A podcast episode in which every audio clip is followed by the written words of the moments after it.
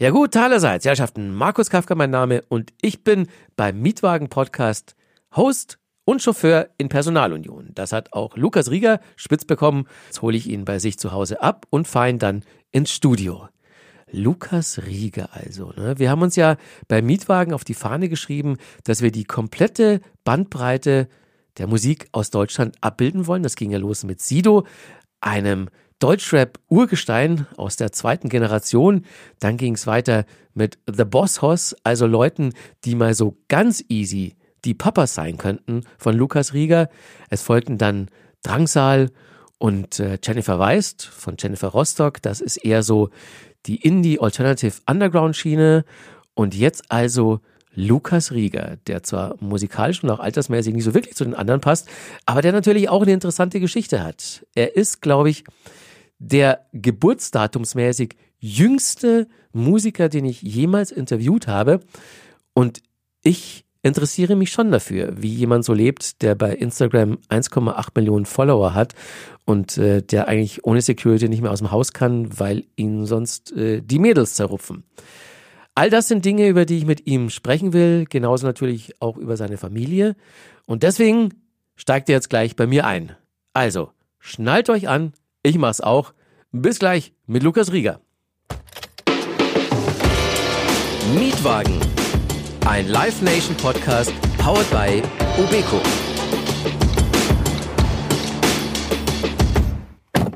Hallo. Hallöchen, Lukas. Wie geht's? Ausgezeichnet und selbst? Mir auch, sehr gut. Ein bisschen bewölktes Wetter heute, aber sonst alles super. Es ist arschkalt für die Zeit des Jahres, finde ich. Ja, aber wir sind ja in einem geheizten Auto. Das stimmt.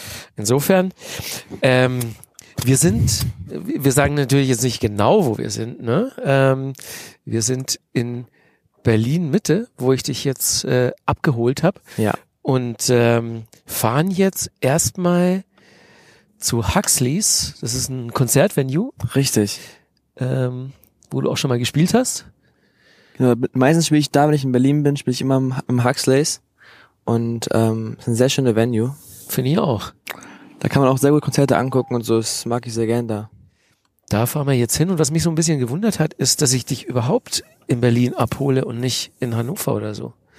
Wie ist denn deine Wohnsituation jetzt grundsätzlich? Ich wohne jetzt in Berlin, habe äh, lange in Hannover gewohnt, bei meiner Familie zwar, aber jetzt ist Berlin so meine, meine, mein, ja, mein Zugangsort, weil hier alles ist. Mein Management ist hier, meine Booking-Agentur ist hier, also meine, meine Produzenten sind hier unten in London, so, es ist sozusagen meine, meine Base, besser als in Hannover. Hannover ist bisschen, ist super, super süß, aber ich wohne in einem Dorf neben Hannover auch noch. Lehrte oder wie das heißt? Genau, Lehrte. Ja, ja. Und, ähm, sogar in einem, in einem Abschnitt von Lehrte. Das ist noch mal kleiner. Also, ähm, das ist alles ein bisschen klein und super süß, aber für so Karriere und Job ist, glaube ich, Berlin das Bessere. Und jetzt wohnst du da ganz alleine? Ja, ich wohne ganz alleine. Das ist ganz ungewohnt. Ich habe noch nie alle alleine gewohnt, zum ersten Mal jetzt. Aber ich komme ganz gut klar. Ich habe erstmal mal vergessen, den Müll rauszubringen beim ersten Mal. Hat dann irgendwann ein bisschen angefangen zu stinken oder sowas wie, man vergisst irgendwie, was im Kühlschrank ist dann zwei Wochen unterwegs oder sowas, kommt wieder und der Kühlschrank ist halt komplett, naja, so kann, so ein Avocado war da drin oder irgendwie solche Sachen, die halt dann irgendwann schlecht werden. Das muss man dann irgendwann, äh, ja, bemerkt man selber. Die klassischen Fails, wenn man das erste Mal alleine wohnt, äh, Dazu kommt natürlich, dass du dich jetzt noch um andere Sachen selbst kümmern musst, außer um Einkaufen. Ne? Du musst, äh, putzt du? Ich, also ich, ich ähm, putze so grundlegend und ich kann aber, ähm, ich einmal oder einmal in zwei Wochen oder so ähm, besorge ich mir einmal so eine so eine so einen Cleaning Service, der einmal nochmal so richtig durchgeht und wirklich so alles richtig gut putzt, weil ich bin nicht der beste Putzer, aber ich räume für die so ein bisschen auf und mache so alles frei, damit die überall gut putzen können. Ja. Und so, wenn irgendwas ist und irgendwas rumliegt oder irgendwas keine Ahnung ausgelaufen ist, putze ich schon das alles weg. Aber so richtig putzen muss ich noch lernen, glaube ich. Kochen? Kochen schon eher. Ja. Ja. Mein, mein Onkel ist ein sehr guter Koch. Der hat, äh, glaube ich, vor vier, fünf Jahren so eine deutsche Meisterschaft gewonnen im Kochen. Ah. Und der hat mir sehr viel beigebracht. Der hat mir so mein Hauptgericht, was ich immer kochen kann, ist einfach sind einfach ähm, sind Lachs, also Lachs und Nudeln, ähm, weil ich das ist einfach so das Ding, was er mir beigebracht hat und das koche ich jedes Mal, wenn ich irgendwelche Leute zu Besuch habe. Aber sonst äh, koche ich auch sehr gerne einfach so ein bisschen, was mir so Spaß macht. Ich probiere immer sehr viel aus. Wer besucht dich?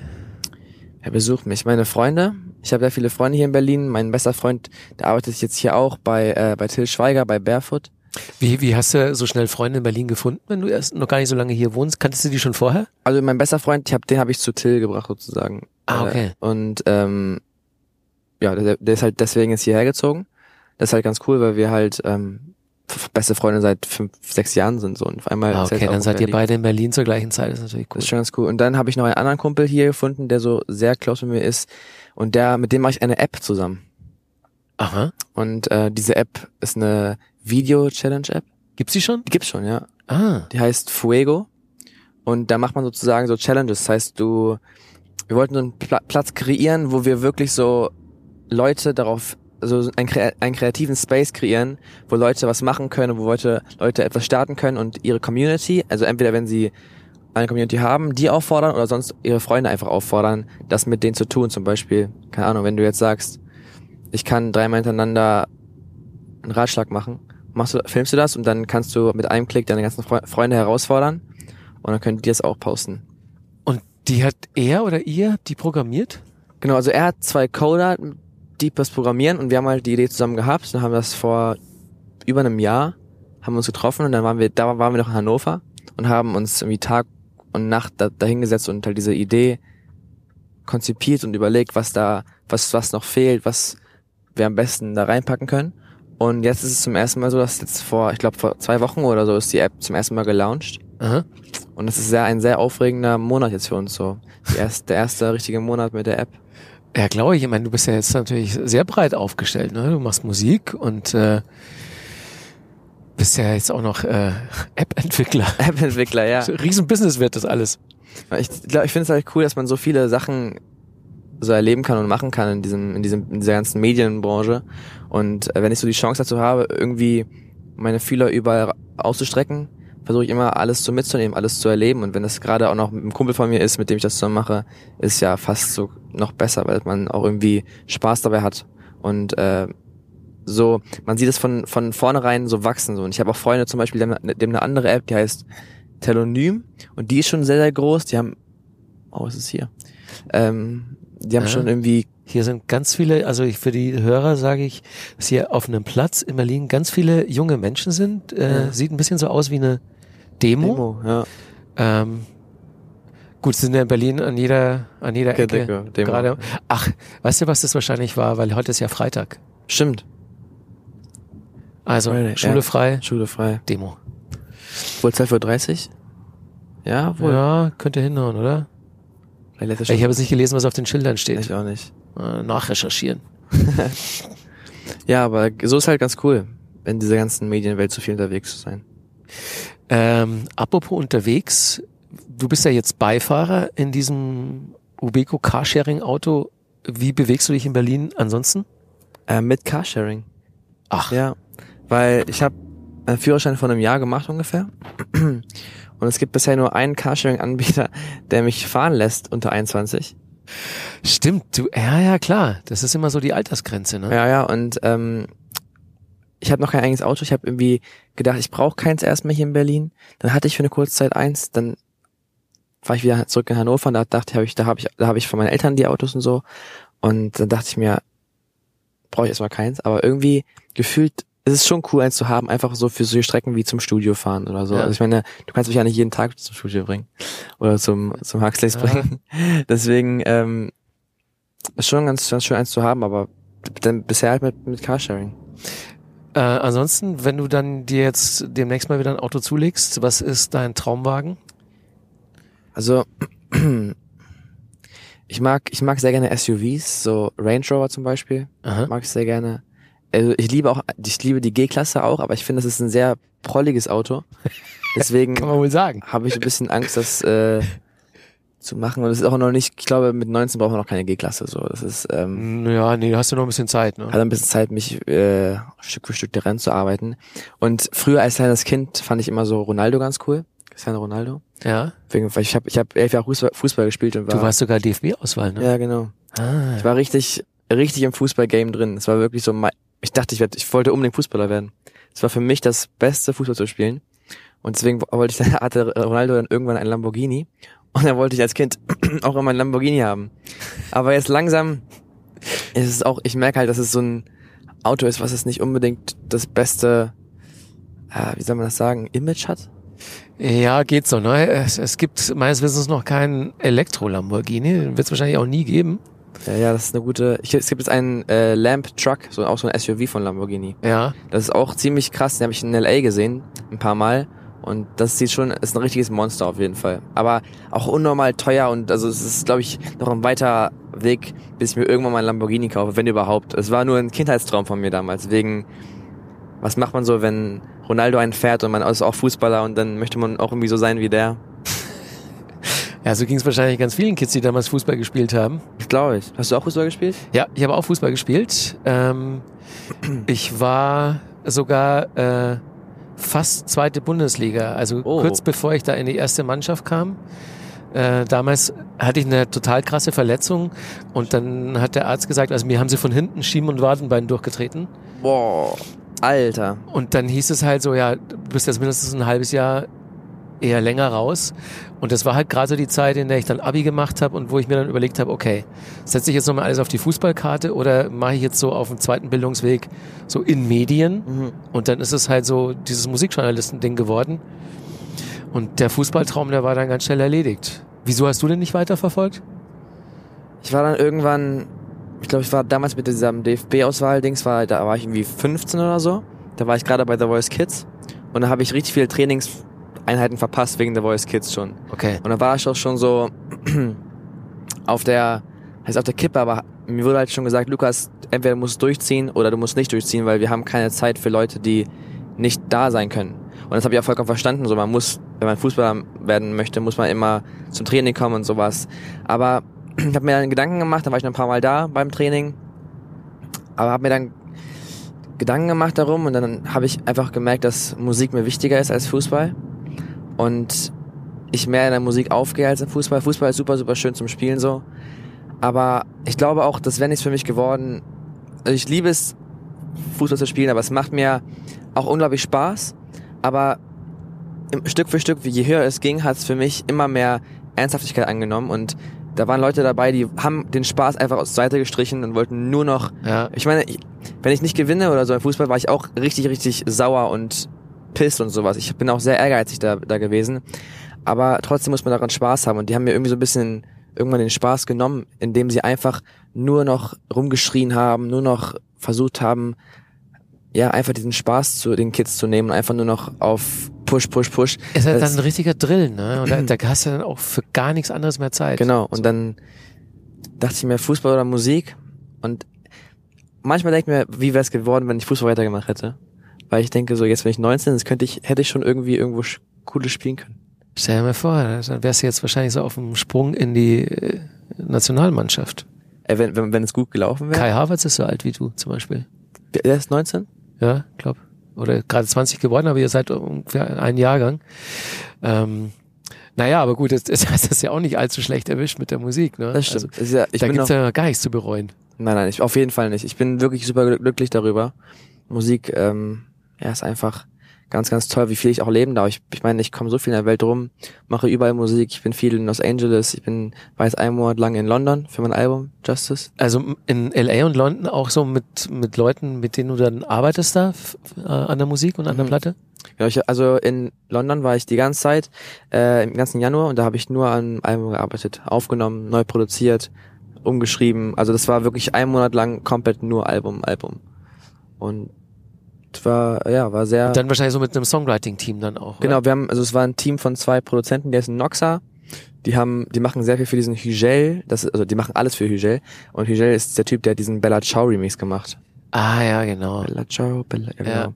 Und der war auch dann dabei und sowas und dann haben wir uns die ganzen Songs angehört, zusammen gegessen und das war eine sehr schöne Community da.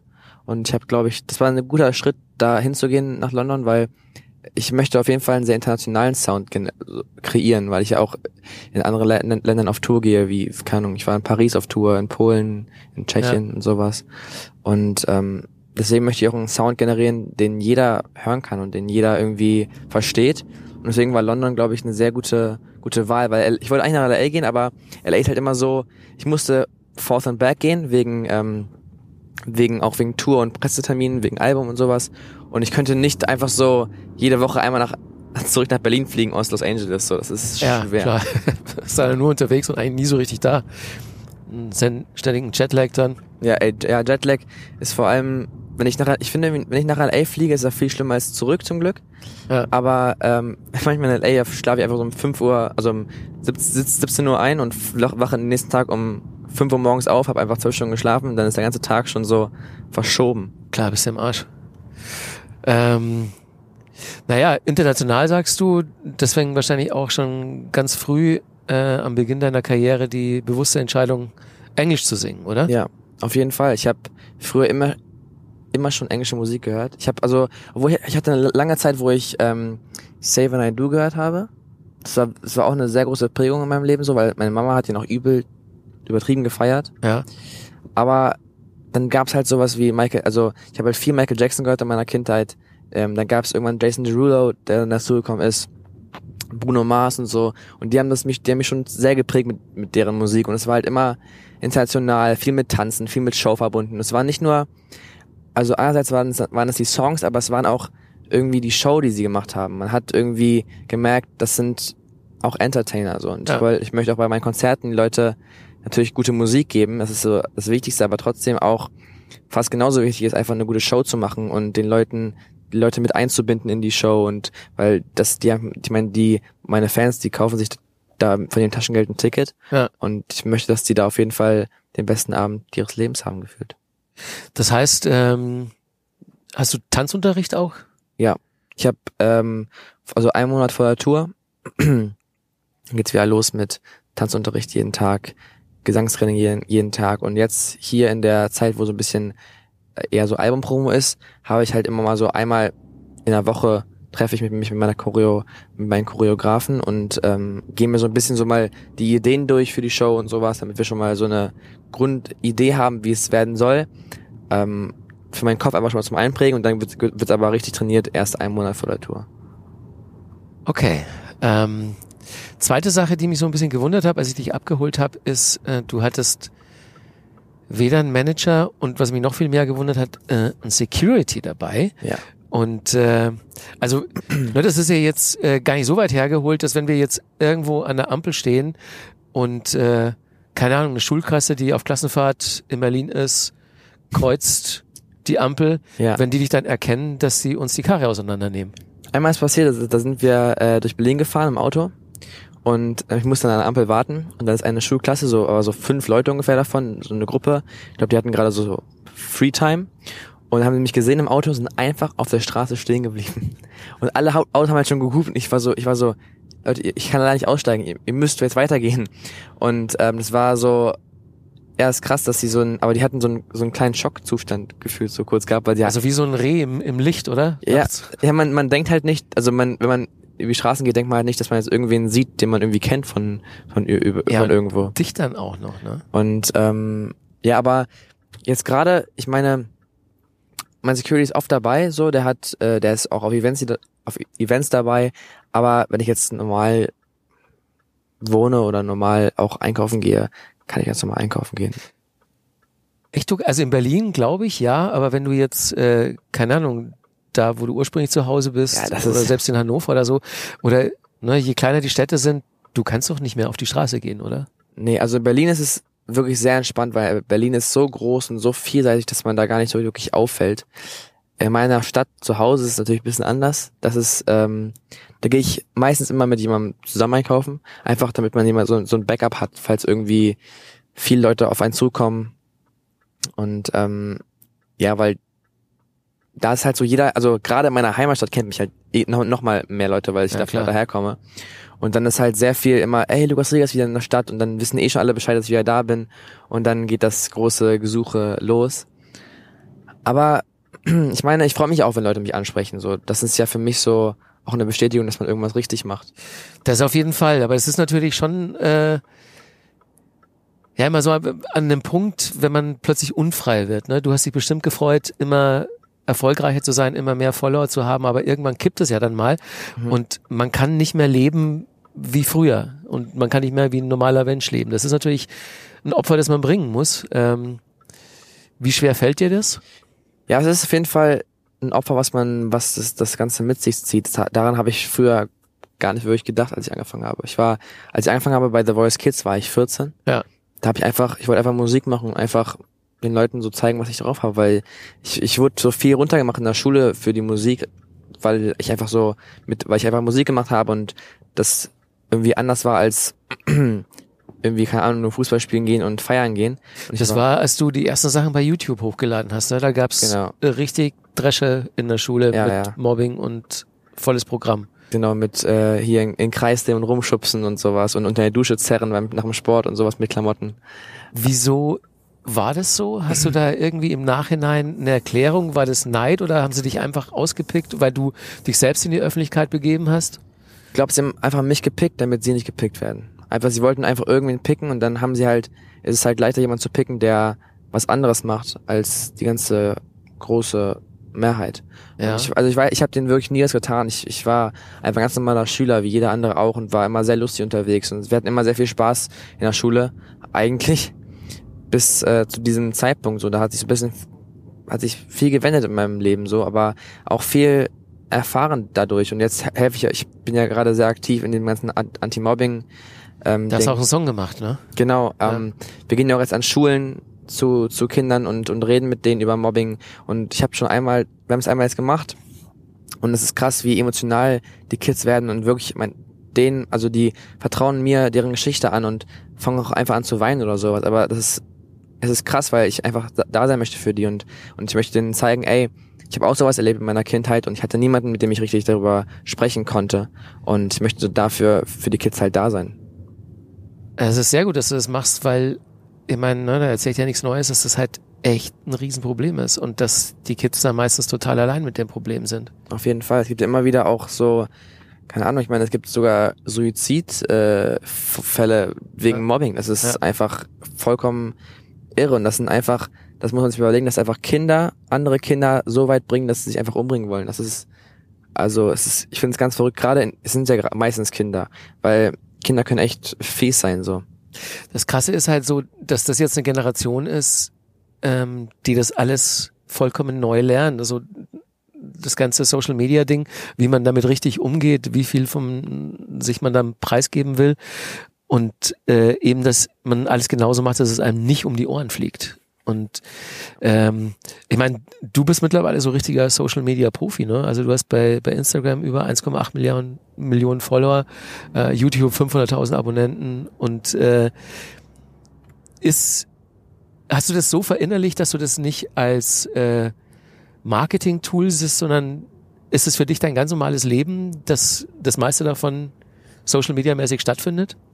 Ja, so war, also so ist es für mich in meinem Kopf auf jeden Fall, aber ich finde, Social Media ist nicht mehr das, was es mal, was mal war.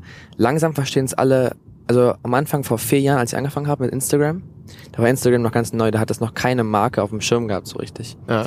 Aber langsam, oder es haben jetzt alle Marken verstanden, Instagram ist das neue Tool oder YouTube ist das neue Tool, um Werbung zu schalten. Und Leider leider. ein Hinweis darauf, dass es nicht mehr lange gut geht oder Genau. nicht mehr lang cool ist. Und das ist das, das ist der Hinweis darauf, dass es einfach, das wird jetzt einfach ausgeschlachtet bis zum geht nicht mehr, was ich gar nicht, gar nicht cool finde. Ich mache Social Media nicht, weil ich da Sachen bewerben möchte, die gar nicht von, also ich bewerbe natürlich meine Musik, weil das bin ich, das ist mein normales Leben, ich mache Musik so. Natürlich bewerbe ich mein Album, meine Tour, aber ich habe einfach gar keine Lust, irgendwie jetzt immer zu posten, keine Ahnung, hier ist die neue Creme und so was. Das ist einfach so, dafür bin ich nicht auf Social Media gegangen. Ich bin auf Social Ja. Media gegangen, einfach um den Leuten mein Leben zu zeigen und um eine gute Zeit zu haben. Und das ist- wird aber jetzt so krass dafür benutzt, einfach nur Geld daraus zu schöpfen. Und das macht mir persönlich nicht mehr so viel Spaß wie früher. Also das ist einfach, ähm, also ich mache das auf jeden Fall super gerne durch, also weil ich gerade eine, weil ich eine riesen Fanbindung habe zu meinen Fans dadurch, durch Ja. Instagram und durch direkt. Dafür ist es das beste Tool natürlich. Auf jeden, das ist wirklich das beste Tool dafür. Aber ich glaube, jeder kann mich, also jeder, der mit, sich mit Social Media beschäftigt, versteht, dass das halt gerade super, super doll genutzt wird zum, zum Geld machen und zum Geld ausgeben und ist halt schwierig, weil das, ich finde, das ist nicht der Sinn von Social Media gewesen damals. Kriegst du richtig äh, krasse unmoralische Angebote, viel Geld, damit du irgendwas platzierst? Äh, Auf jeden, also komplett auf Unsinniges, also irgendwelche Sexspielzeuge oder sowas. So, ich habe definitiv nicht die Zielgruppe. Also, also gar nicht die Zielgruppe dafür. So. Und Ja, dann, was die Leute kommen.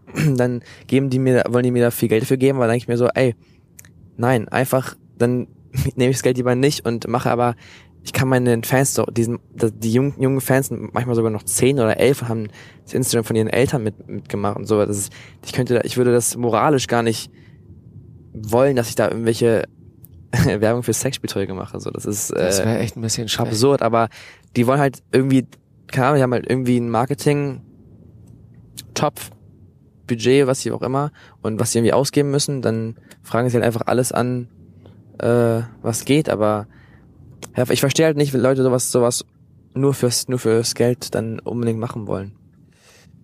Wir sind jetzt hier am Huxleys angelangt. Das ist immer ein bisschen kompliziert mit Parken, weil da Ja, irgendwie so eine Fall. Schranke ist.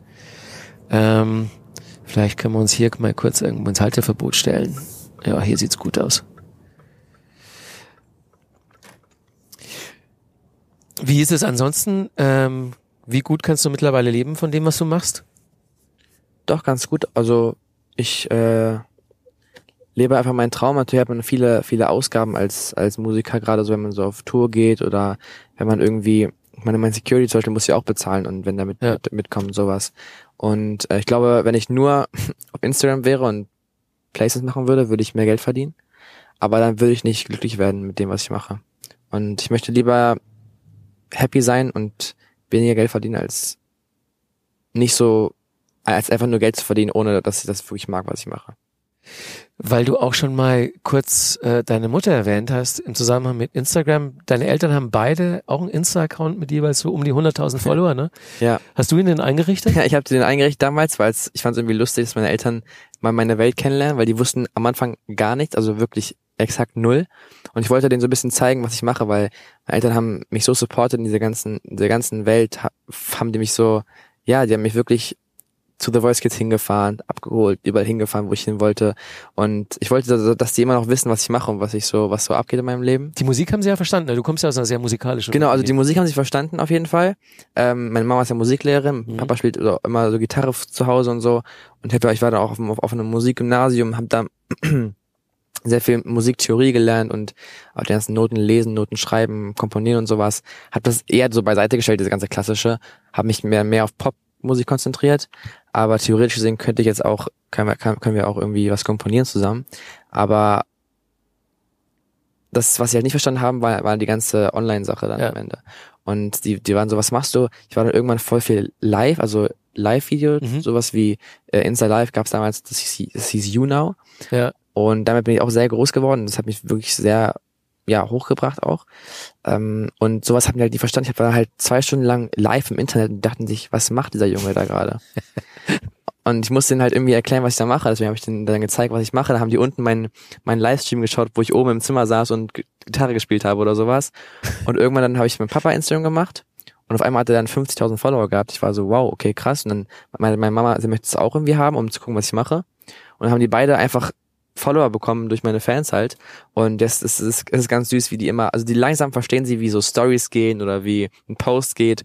Sowas wie so markieren, wissen sie noch nicht genau, wie das geht, so at Lukas Okay. Riege oder sowas, aber sie wissen schon mal, wie man einfach einen Post raushaut und sowas. Und das ist schon ganz süß, dass sie sich da sehr viel Mühe, Mühe auch geben, das zu, zu verstehen und auch mich da irgendwie meine Beiträge zu liken oder zu kommentieren. Und, und dann meine Mama zum Beispiel wollte mal was kommentieren, dann hat sie mir einfach eine Direktnachricht geschickt und dach- dachte, es wäre öffentlich. Mhm. Und dann hat sie so geschrieben, wir sind stolz auf dich, äh, äh, wir sind stolz auf dich irgendwie so, Lukas, und wir freuen uns sehr, dass deine Fans das alles hören dürfen, äh, die Songs hören dürfen und so. Aber es war einfach eine Direktnachricht, die nur ich bekommen habe. Meine Mama dachte aber, es geht an die ganze Welt hinaus. so, also das ist so schon ganz süß, dass sie so da Stück für Stück. Besser als umgekehrt, weil ähm, in meiner Familie die Leute, die so ein bisschen älter sind, die äh, posten auf meine Wall und denken, es ist eine Oh. Direktnachricht und schreiben dann äh, Familiengeheimnisse da rein. Oh, okay, wow. ja, das ist äh, Äh, Kann auch passieren. okay. Ähm, also deine Familie ist voll bei dir. Ja. Äh, aber werden die dann belegt von deinen Fans, deine Eltern? Schreiben die denen, ich möchte aber jetzt Lukas mal treffen? die schreiben den bestimmt, aber ich glaube, die wissen gar nicht, wie das zurückschreiben geht. Also die wissen, manchmal durch Zufall kommt irgendwer in die Direktnachrichten rein und dann klickt meine Mama da irgendwie drauf oder so und auf akzeptieren, weil sie halt nett sein möchte. Aber sie weiß gar nicht, glaube ich, wo die ganzen Anfragen sind. Das ist ja, man muss ja auch rüber swipen auf Direktnachrichten, dann oben auf diese Anfragen gehen Ja. und dann auch akzeptieren. Das weiß sie gar nicht, wie das geht. Ich glaube, sie, so durch Zufall hat sie, hat sie irgendwann mal einem Fan zurückgeschrieben, weil sie einfach so durch Zufall auf diese Nachricht gekommen ist, und dann dachte sie, okay, schreib mal zurück. Aber sie weiß, glaube ich, gar nicht wirklich, wie das funktioniert. Aber ist es so, dass äh, auch Leute so äh, Fans vor dem Haus deiner Eltern irgendwie abhängen oder die anrufen? Wenn ich da bin, sind sie, sind oft Leute da. Und das wissen die dann? Ja klar, Das spricht wissen die irgendwie rum. Ja, es spricht, Man spricht sieht sich dich. rum, man sieht mich, man, mein- in meinen Stories sieht man, dass ich zu Hause bin.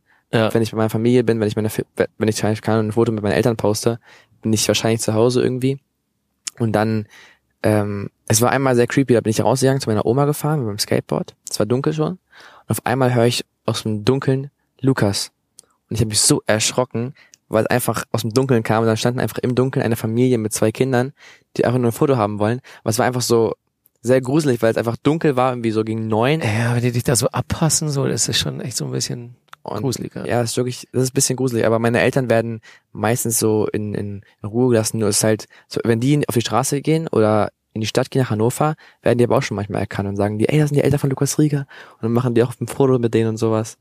Also das ist schon äh, sehr, sehr süß und das, das verstehen die halt gar nicht. Die, die, die sagen immer zu mir, Lukas, warum wollt ihr mit mir ein Foto haben?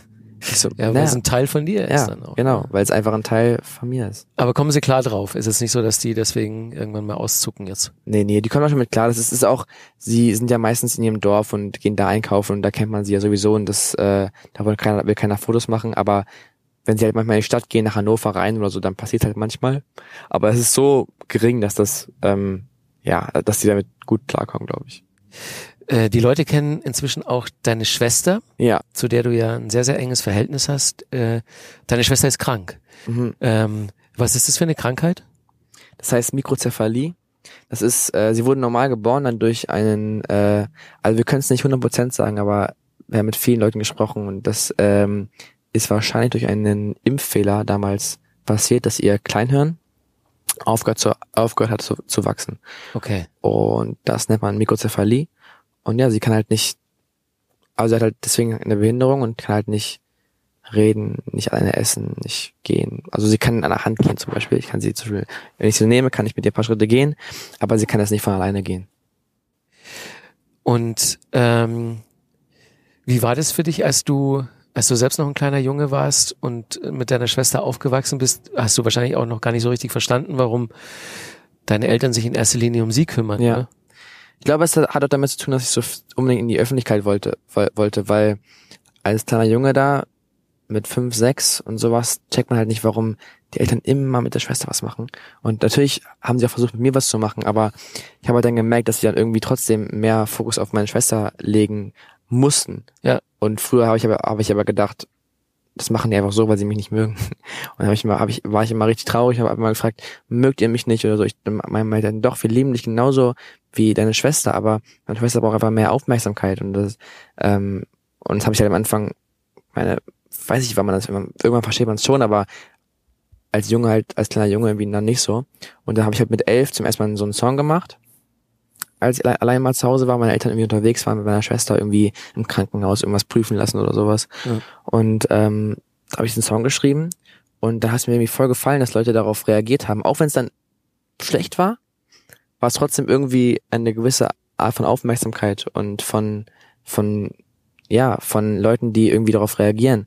Und dann habe ich das irgendwie verfolgt und wollte unbedingt mehr mehr machen.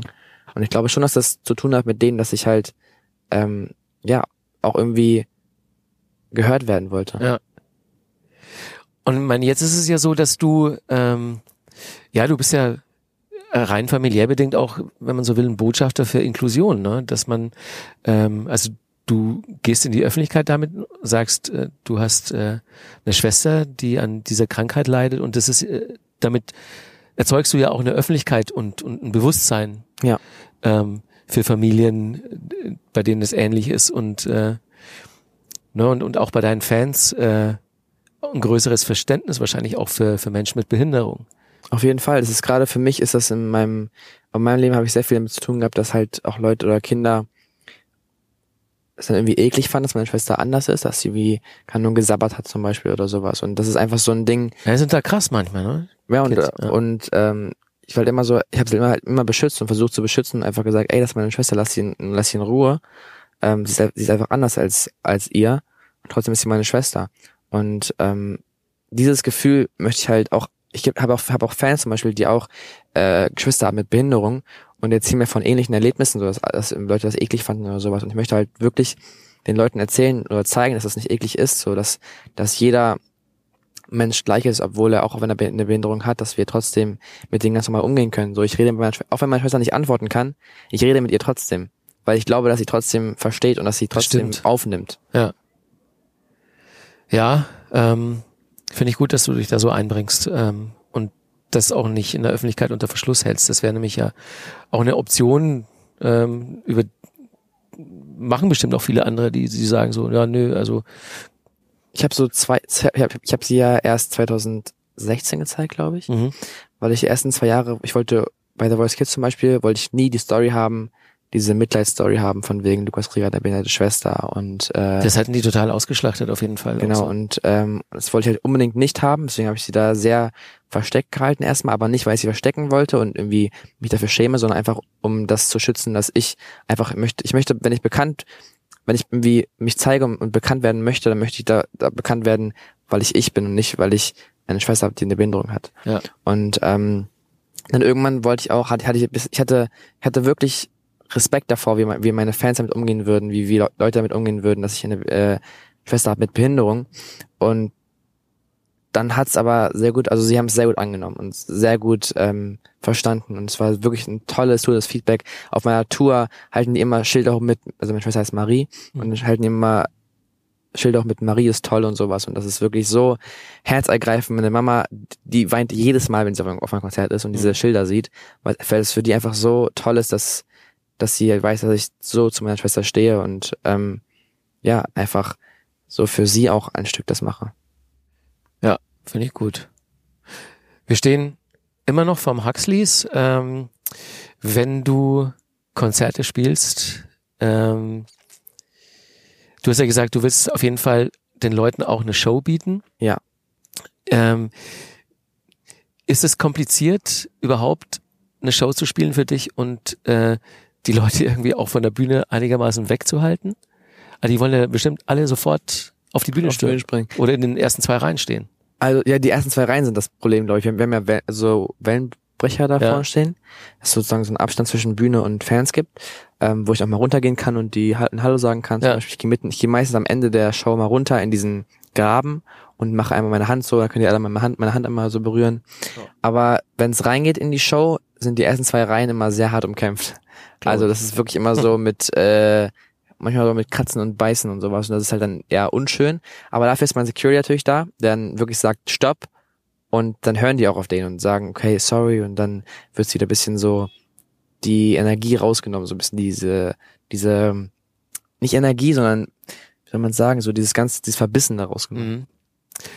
Ja, du bist ja da auch ein gebranntes Kind. Es gab ja mindestens einmal, als äh, ihr in Ulm äh, so ein Meet and Greet Autogrammstunde hattet, gab es ja richtig Chaos. Ne? Da waren ja ein Oh ja. paar tausend Girls da und äh, da sind ja dann ein paar umgekippt auch und eine Rolltreppe wurde gesmashed. Genau, die Rolltreppe, ja, das war Ja. wirklich verrückt. Das war wirklich einer der verrücktesten Ta Tage in meinem Leben. Ich bin auf der Rückfahrt dann direkt im Auto eingeschlafen, weil das so viel Input für meinen Kopf war.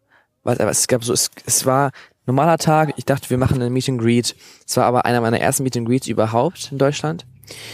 Und das Ding war, ich habe es halt gar nicht gepostet. Ich dachte mir so, oh nein, da kommen bestimmt gar keine Leute. Ich war so auf dem. Weg dahin von Stuttgart nach Ulm und ich war so, boah, was, hoffentlich wird das keine Blamage so für mich.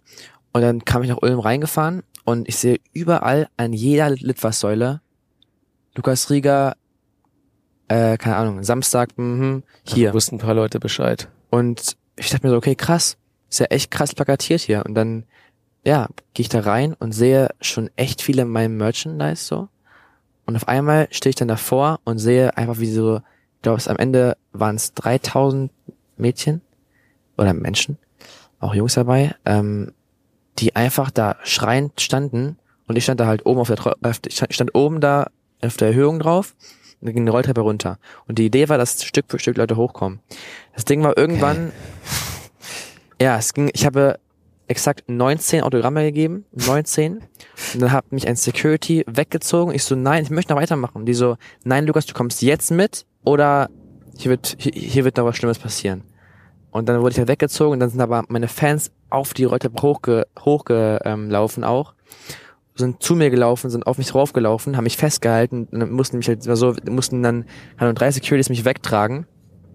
Und das krasse ist, diese, wir haben, also mein Team hat damit gar nichts zu tun gehabt, sozusagen, mit dieser Ja. Organisation. Es war eine Orga- Organisation äh, von, von denen und äh, wir, ich, ich hatte noch keine Erfahrung mit, mit Fantreffen. Ich, da, da war mein Security noch noch nicht mal dabei, weil ich nicht wusste, ob ich da einen brauche oder ob das so geht oder sowas.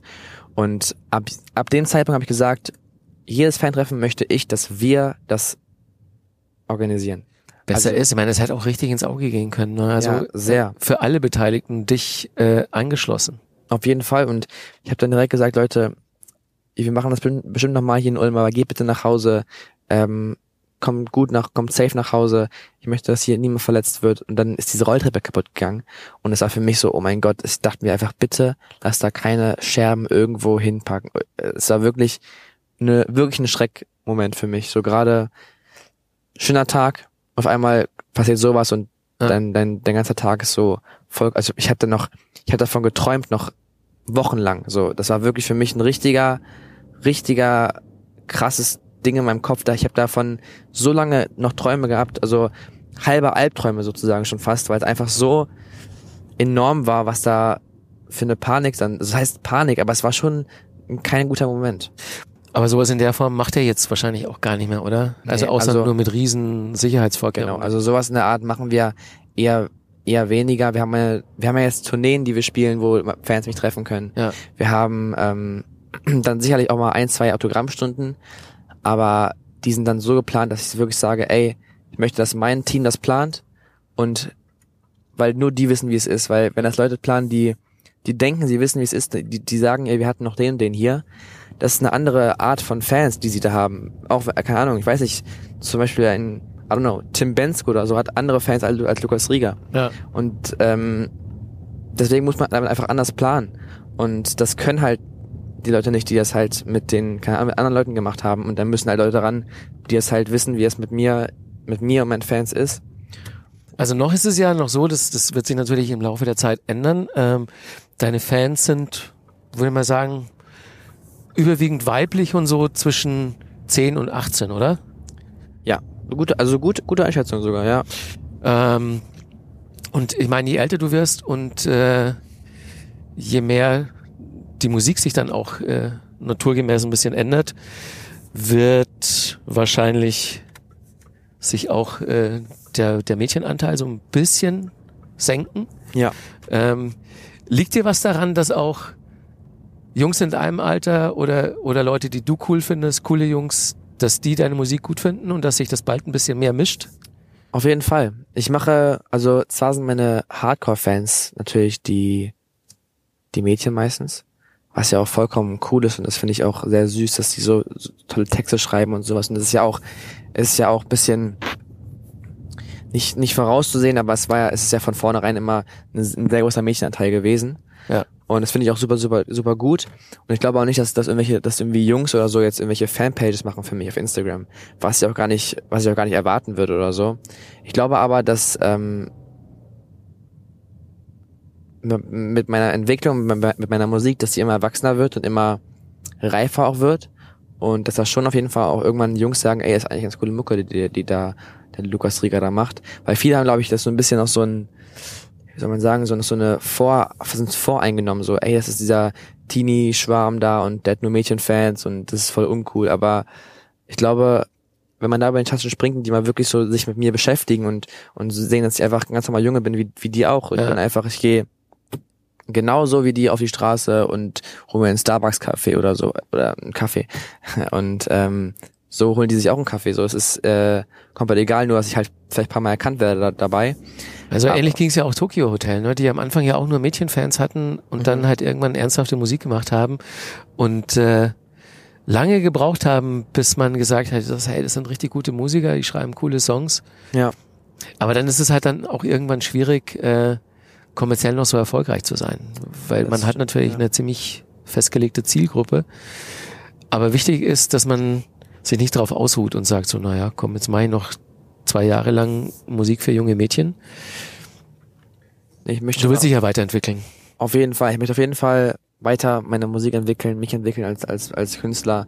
Aber ich merke auch selber, dass ich, dass ich irgendwie erwachsenere Musik mache und dass ich auch mit, dass ich auch mehr noch Impact geben kann in die Musik. Und früher war ich, war das viel so, bei gerade bei meinem ersten Album waren auch viele Songs, die so von mir kamen, aber es gab auch, auch viele Songs, die so gesagt wurden, ey, sing das mal. So. Und dann dachte ich mir so, okay, singe ich für die jetzt mal ein, so. Und, ähm, ich wollte zwar immer viel selber machen, aber manchmal die ganze Industrie lässt einen nicht immer selber machen. So, man muss auch irgendwie mal Abstriche machen und dann irgendwas einfach nur einsingen, was zwar dann vielleicht ein bisschen unpersönlicher ist, aber sowas möchte ich halt Stück für Stück einfach auch beiseite legen und einfach machen, was ich möchte und einfach auch Songs machen, die ich feier und ähm, ich glaube, dass da, da sind, das bin ich auf einem ganz guten Weg. Wie findest du, äh, gemessen jetzt daran, Leute, die bei YouTube eigentlich so über die Entertainment oder Gaming oder Sport oder sonst was Schiene oder Schminkschiene kommen, ähm, die jetzt alle plötzlich auch Musik machen?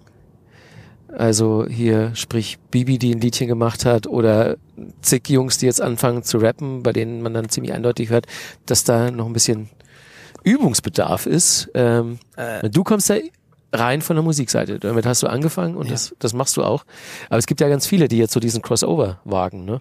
Ja, also ich finde es cool, dass sie sich so, dass sie einfach, dass sie ihr Ding machen und dass sie auch Sachen ausprobieren. Ich glaube einfach, ich hoffe, dass sie es einfach alle nicht so, nicht so ernst meinen. Ich glaube, Baby macht das, hat das gemacht, weil es einfach lustig, ein lustiger PR-Gag PR-Gag war. Ja. Aber ich kann mir nicht vorstellen, dass sie es jetzt wirklich machen möchte. So, ich glaube, ähm, ja, ich finde es immer sehr schade, dass jetzt jeder, jeder, keine Ahnung, YouTuber oder äh, Influencer Musik machen muss. So, ich, die sollen einfach ihr ihr Ding machen, indem sie indem sie gut sind und weiter ihre Sachen posten und Schminkvideos posten. Aber es ist einfach sehr schade für Leute, die mit der Musik aufgewachsen sind, dass dann Leute wirklich auch so durch diese polarisierende irgendwie auch voll viele krasse Klicks machen. Und ich gönne das ihnen auch wirklich von Herzen so. Das ist alles cool. Aber es, es ist komisch, wenn man so sieht, dass dann Leute, die es eigentlich gar nicht ernst meinen, damit wirklich viele, viele Klicks generieren und Ja. viele Sachen generieren, ähm, als Leute, die sich wirklich damit auseinandersetzen und die Wochen, Jahre lang an einem Album arbeiten. Und ähm, ich, da gibt es sehr viele Leute, die ja wirklich, die ich kenne, die wirklich Musik für Musik leben und für Musik alles tun und die weniger Erfolg haben als, als Leute, die einfach mal aus Spaß einen Song droppen Mhm. auf YouTube und mit ihrer einfach mit diesem mit diesem Ding spielen, dass es halt dass man halt nicht erwartet. Aber ich meine, Baby zum Beispiel, ich glaube, sie weiß selber, dass es nicht so der beste Song war und es war gerade deswegen war es so polarisierend und so gut dieser PR, diese PR-Aktion. Ja. Ähm, du bist ja jetzt mit, äh, also dein Album kommt ja raus jetzt Ja. am, am 17. Mai Genau. und wir fahren jetzt in das Studio. Yep. Es ist natürlich die Frage, wenn das Album jetzt rauskommt und ja im Prinzip fertig ist, was machen wir denn? Was machst du jetzt im Studio? Ich äh, höre mir sehr gerne immer noch mal Songs so an, obwohl es ist manchmal, ich meine, das Master ist abgegeben, Ja. aber ich habe jetzt kein Studio hier in hier in Berlin zu Hause. Das heißt, ich möchte noch mal so ein paar Songs backhören, einfach nur mal dieses Gefühl anhören von von wie ist der Song ist geil auf richtigen Boxen und sowas. Mhm. Und dann ähm, mache ich weiter Kollaboration mit an- anderen Artists und mache Ko Kooperation mit ähm, ich habe zum Beispiel einen Song mit den Lochis gemacht auf, auf meinem Album. Da wird bestimmt noch was auf deren Album jetzt auch noch kommen und sowas. Und solche Sachen nimmt man dann einfach mal zwischenzeitlich Ah, okay. Hier sind wir irgendwo Hier. gleich, oder? auf. Genau, hier links müsstest du Dann fahre ich hier mal auf den Hof. du kannst auch überall parken, wo du möchtest. Okay. Also schon da, ja. Wie ist es denn, wenn du, also wir haben ja schon drüber geredet, wie es ist, wenn du draußen unterwegs bist. Ähm, du hast keine Freundin im Moment, oder? Nee. es ist ja nicht so ganz einfach, äh, noch normal Mädchen kennenzulernen, oder? Auf jeden Fall. Also es gibt ja keine mehr in deinem Alter, die dich nicht kennt. Ja. Und dann ist es ja schon automatisch äh, eine voreingenommene Begegnung. Ja, das ist, äh, das ist wirklich ein Punkt, der sehr schade ist, weil man, man kann, man kann kein Mädchen kennenlernen, was ein, was keine Meinung schon hat über mich sozusagen. Oder sehr, sehr, sehr schwer, außer sie sind aus einem anderen Land oder sowas. Ich habe zum Beispiel, als ich im Urlaub war, habe ich mich mal mit, mit äh, paar Mädchen unterhalten, die aus Schweden kamen, zum Beispiel, die kannten mich noch nicht. Ja. Und das war dann sehr schön, dass man einfach mal mit Leuten redet, die einen nicht kennen, aber so in Deutschland ist es, ja, ich habe noch, ich habe also immer irgendwie, die haben mindestens schon mal den, den Namen gehört oder wissen schon ungefähr, was ich mache. Und Ja, und dann, wenn sie sich dann irgendwie gucken bei Instagram, dann wissen sie, Donnerwetter, den kennen noch ein paar mehr als ich. Ja. Das ist schon, äh, ja, das, das ist so ein Ding, was auch sehr, ja, schade daran ist. Äh, Hast du da eine Strategie? Also sagst du, oder dann halt einfach keine Freundin, nützt ja nichts. Ja, ich habe da keine, also ich bin einfach fokussiert auf meine Musik erstmal und wenn was kommt, dann, dann, dann kommt es und ich bin ja auch viel, zum Beispiel in Amerika und sowas, da ist halt auch nochmal anders. Obwohl dann, wenn, ist es immer so, wenn, wenn die dann auf Instagram abchecken, welch, also mein Name und Ja. so, dann sehen die halt immer direkt diese Zahl. Mhm. ist halt immer schwer, dann irgendwie was zu verstecken oder so. Aber ja, ich bin, ich bin einfach, äh, ja, ich bin, ich bin, ich bin, ich bin ein offener Mensch. Ich bin sehr, ich gehe sehr offen durch, durch das Leben. Und ähm, vielleicht gibt's ja auch Mädchen, die zwar wissen, wer ich bin, aber die einfach, ja, das bisschen beiseite schieben und einfach mich als Person kennenlernen wollen. Ja, das braucht natürlich, um das dann rauszufinden, weil die können ja erstmal so tun, als wäre ihnen das egal, wer du bist. Ja, das stimmt. Und dann stellt man halt aber später fest, so, hm, ist doch aus den falschen Motiven. Ich glaube aber, man, man, man merkt irgendwann so von wegen Mhm. so, ey, mit, kannst du mich mal posten oder folg mir mal hier und da. Ja, ja. So, dann ist es so, okay, du willst, dass ich dir folge, dann ist es, glaube ich, nicht, nicht das Richtige, dass wir hier jetzt irgendwie gerade zusammen sind oder, oder irgendwie mehr zusammen machen wollen oder sowas. Aber was macht denn dieser Zuspruch mit deinem Kopf? Also ich, ich denke mir, du kriegst bestimmt tausende von direkten Nachrichten bei Insta jeden Tag, wo Mädchen ganz klar sagen so, hey, könnte ich mir gut vorstellen, deine Freundin zu sein. Ja, es ist, ähm, es ist erstmal sehr schön zu hören einfach. Das ist, das heißt ja, dass es irgendwie, dass, dass, dass ich sehr sympathisch auf die Leute rüberkomme. Und das ist erstmal cool zu hören, aber es ist halt so schwer darauf zu, zu antworten, weil ich, ich glaube, man kann schwer eine Beziehung anfangen über Instagram Direktnachrichten. So. Ich glaube, man muss da irgendwie im echten Leben lieber kennenlernen. Wäre wünschenswert, wobei natürlich wundern wird sein ja nicht so. Das wäre halt dann jetzt so zeitgemäß, ne? Das wäre zeitgemäß, stimmt. Ich meine, ich habe auch schon, äh, es gab auch schon echt lustige irgendwie äh, Gespräche mit mit Fans oder mit einfach nur mit einfach Mädchen, die mir geschrieben haben, habe ich geantwortet. Auf einmal kam voll das lange Gespräch dabei raus. So, es war, ähm, es gibt auch ab, ab und zu, nicht so oft, aber ab und zu mal wieder. Und das ist gar nicht so, äh, ja, es ist sehr interessant, so mal zu sehen, was die so über mich denken oder was sie schreiben, was sie denken. Aber ähm, man kann sich da doch irgendwie trotzdem kennenlernen, st- wenigstens mal so oberflächlich kennenlernen, was so gucken, wie so die, der Mensch ungefähr tickt. Ähm, aber ich glaube, es für mich ist es schöner noch, wenn man, wenn ich eine Person im echten Leben kennenlerne, einfach um zu merken, wie die Person tickt. Ich glaube, ich kann mir nicht vorstellen, irgendwie, ich bin noch nicht auf Tinder oder sowas, so das ist, Das wird der uferlos dann. ja, das wäre, ähm, nee.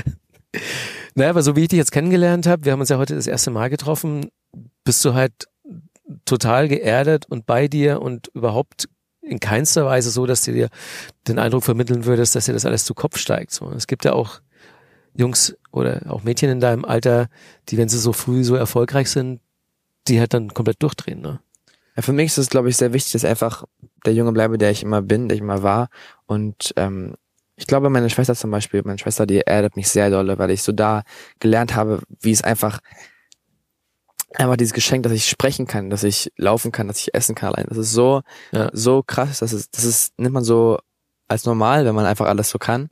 Aber wenn ich dann, ähm, wenn ich mit meiner Schwester zum Beispiel FaceTime und dann sie da, sie da sehe, wie sie halt, wie meine Mama sie füttert zum Beispiel, Mhm. denke ich mir so krass, es ist wirklich verrückt, dass ich einfach alles kann und ähm, da bin ich sehr dankbar darüber und das hält mich so ein bisschen auch auf dem Boden der, der Tatsachen. Ja, ja, glaube ich. Ähm, jetzt wirst du gleich ins Studio gehen und dir ein paar Sachen anhören und dann steuert er alles so langsam auf diese Tour zum Album zu. Ja. Äh, die ist im September. Geht sie los. Ja. Und dann auch richtig äh, Wie lange und auch im Ausland schon?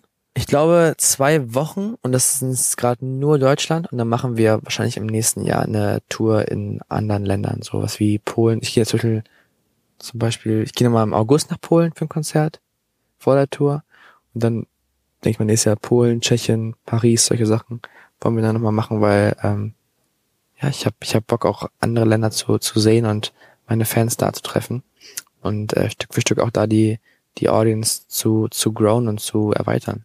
Hast du einen Überblick, wie viele äh, aus, nicht aus Deutschland sind von den 1,8 Millionen bei Instagram? Ja, also ich habe, glaube ich, 35 Prozent Deutsche, Aha. dann so 15 Prozent aus Amerika, dann immer so 10 Prozent Polen, 10 Prozent Italien, 10 Prozent Das ist doch schon ganz schön international, ne? Ja, auf jeden Fall. Es sind Ja. äh, sehr viele Internationale dabei gewesen. Ich glaube auch gerade durch, durch, durch meine Musikvideos, die ich in Tokio gedreht habe zum Beispiel. Stimmt. Ja. Ähm, das sind Leute, sind auch, also da- da sehen Leute ja auch, dass es, dass ich nicht hier in Deutschland, also meine Wurzeln sind zwar hier und ich bin ja hier geboren und bin hier aufgewachsen, aber ich möchte wirklich in die große weite Welt hinaus und ich glaube, gerade mit solchen Musikvideos möchte ich den Leuten auch zeigen, dass ich viel unterwegs bin und viel reise und sehr gerne andere Kulturen auch kennenlerne und dass sie so sehen, okay, der Junge, der möchte nicht, nur- nicht, nicht nur in Deutschland bleiben, sondern auch in andere Länder gehen. Platte heißt ja Justice, ne? Wie kam der Titel zustande? Ähm, ich habe viel in meinem letzte, im letzten Jahr, anderthalb Jahren, gab es viel in meinem Leben, was sich so, was sehr ungerecht war und was sehr viel mir, gez mir gezerrt hat und wo ich wirklich schlaflose Nächte hatte. Aber ich glaube, das Justice habe ich dann habe ich mich dafür entschieden, das heißt ja Gerechtigkeit. Und ich glaube, dass egal wie viel Ungerechtes passiert, dass man, wenn man daran glaubt und mal wirklich so kurz die Zeit anhält und sich mal wieder darauf konzentriert, was man, was, was man wirklich möchte, dass dann irgendwann das Leben wieder einem gerecht wird. Und deswegen Justice, einfach um Leuten Mut zu machen, die, die auch gerade vielleicht durch schwere Zeiten gehen. Okay. Äh, du hast ja auch bei uns deine Playlist abgegeben, die man dann jetzt bei Spotify hören kann. Äh, da sind Songs, verschiedene Rubriken, Songs zum Autofahren, Songs im Cabrio, ähm, Song, der bei der Beerdigung läuft und aber auch Guilty Pleasure und damit kommen wir von Justice zu Justin, äh, weil du hast äh, Guilty Pleasure Somebody to Love von äh, Justin Bieber Ja. dir gewünscht. Ähm, hat es mittlerweile eigentlich aufgehört, dass Leute dich als den deutschen Justin Bieber bezeichnen? Es ist weniger geworden auf jeden Fall. Damals waren ja so, damals war ich noch jünger und das, das war so der, so der, der Start war dann sehr so Justin Bieber hier, Justin Bieber da. Langsam wird's ein bisschen äh, weniger. Ich fand's lustig, weil langsam geht das irgendwie rüber zu manchmal auch sowas wie, ey, bei meinem neuen Musikvideo ein deutscher Shawn Mendes und sowas. So, das heißt, so der direkt der nächste wird gecatcht. ähm, aber ist ja, ich meine, ist ja auch, ist ja auch irgendwie so eine, eine Ehre, wenn man verglichen wird mit solchen großen Stars. Ja, auf jeden Fall. Und- Aber irgendwann will man dann halt schon Genau, einfach Lukas Rieger. selber sein. Ja, möchte ich mit einfach ich selber sein und ich glaube, da kommen wir auch hin und das wird auch alles so werden. Ich muss einfach äh, mein Ding machen und ähm, Stück für Stück einfach weiter an mir arbeiten und ich habe noch sehr viel vor in meinem Leben und ich möchte noch sehr viel erreichen und ich bin wie gerade ist immer am Anfang so von von allem. Aber du bist auf einem sehr, sehr guten Weg, finde ich. Und äh, es hat mir großen Spaß gemacht, Mir auch. mich mit dir zu unterhalten. Ich wünsche dir alles, alles Gute auf deinem weiteren Weg. Dankeschön. Dir auch. Weitermachen. Weitermachen. Vielen Dank. Okay. Also, mach's gut, Lukas. Mach's Bis gut. zum nächsten Einsatz. Bis zum nächsten Mal. Tschüssi. Tschüss.